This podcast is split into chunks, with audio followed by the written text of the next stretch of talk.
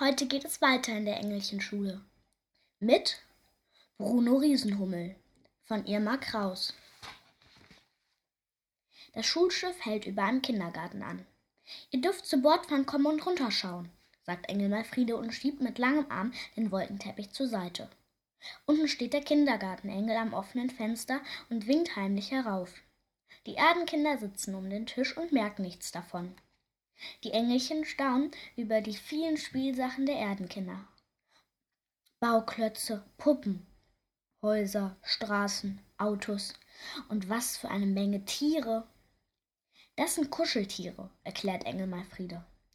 Häschen und Bären und Löwen und Tiger. Ihr seht ja, ein ganzer Zoo. Ein Zoo, ho, ho, so, so, reimt Bruno. Aber die Engelchen hören ihn nicht, Sie haben in Kuschelzoo einen Dinosaurier entdeckt und wollen wissen, was das ist.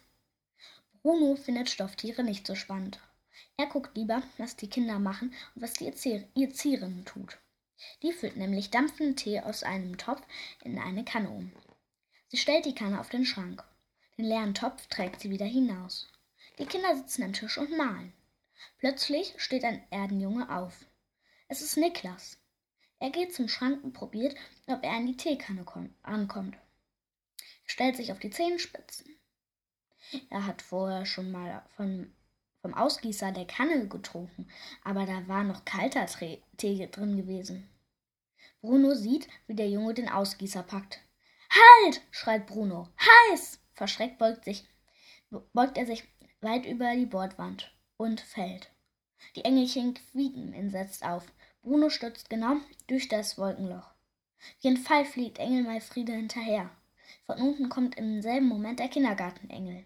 Beide wollen Bruno packen. Sie stoßen, äh, sie stoßen, pom, zusammen.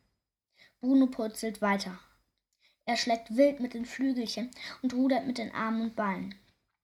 Die Flügelchen schlummern im Sonnenlicht. Denn Bruno hat noch nicht gelernt, sich unsichtbar zu machen.